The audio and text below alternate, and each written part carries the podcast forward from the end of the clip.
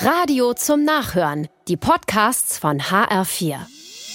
Der HR4 Polizeireport. Mit geschultem Auge entdecken Zivilpolizisten am Frankfurter Mainufer einen mutmaßlichen Taschendieb.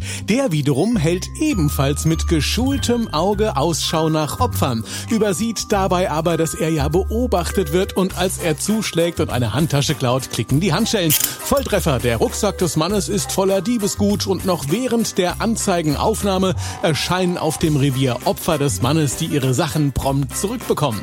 Der wenig geschulte Dieb und Einbrecher landet im im Gefängnis.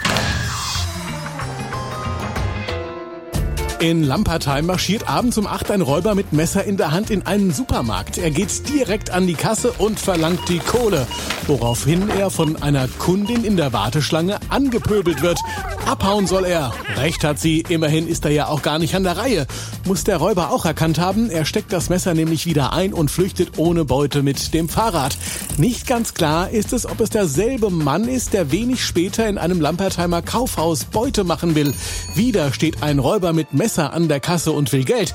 Diesmal scheitert er aber am System. Die Kasse geht nämlich nicht auf, wenn nichts gekauft wird und auch der Räuber kriegt's nicht hin und muss wieder gehen. Erfolglos. Zeit, über eine Umschulung nachzudenken.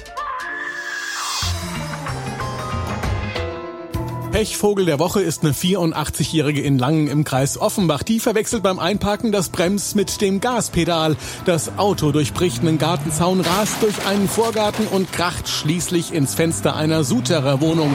Hallo, verletzt wird niemand. Es bleibt der Schreck und ein Schaden in Höhe von 4000 Euro. Der HR4 Polizeireport mit Sascha Lapp. Auch als Podcast und auf hr4.de.